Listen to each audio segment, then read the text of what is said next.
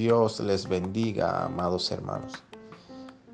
Damos inicio a este tu programa, el devocional, bajo el tema titulado Una esperanza eterna.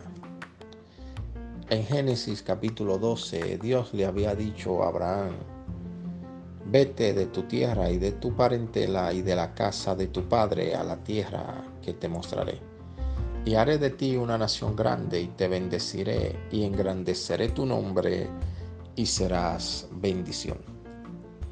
El mundo en este tiempo de crisis, en este tiempo de proceso por el cual estamos atravesando, siempre ha puesto su esperanza en las finanzas o en los bienes materiales. Hoy en día, viendo cómo la bolsa de valores como la economía mundial está por el piso.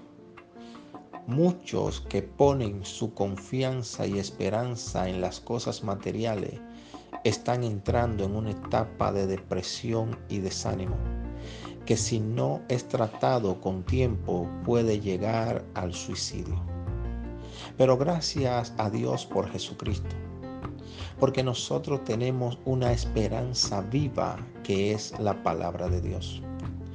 Dios le dio a Abraham una promesa. Abraham no salió de la tierra donde él habitaba sin una palabra que lo direccionara en el camino correcto. Y a cada hijo de Dios Él le ha dado una promesa de salvación y vida eterna por medio de Jesucristo. El Salmo 23 dice, Jehová es mi pastor y nada me faltará. No podemos permitir que el temor, la ansiedad, el desánimo invada nuestra mente. Estos son tiempos donde debemos levantar la palabra de Dios como una esperanza viva al mundo, de que todavía Cristo salva, de que todavía Cristo da vida eterna, de que todavía Cristo está sentado en su trono.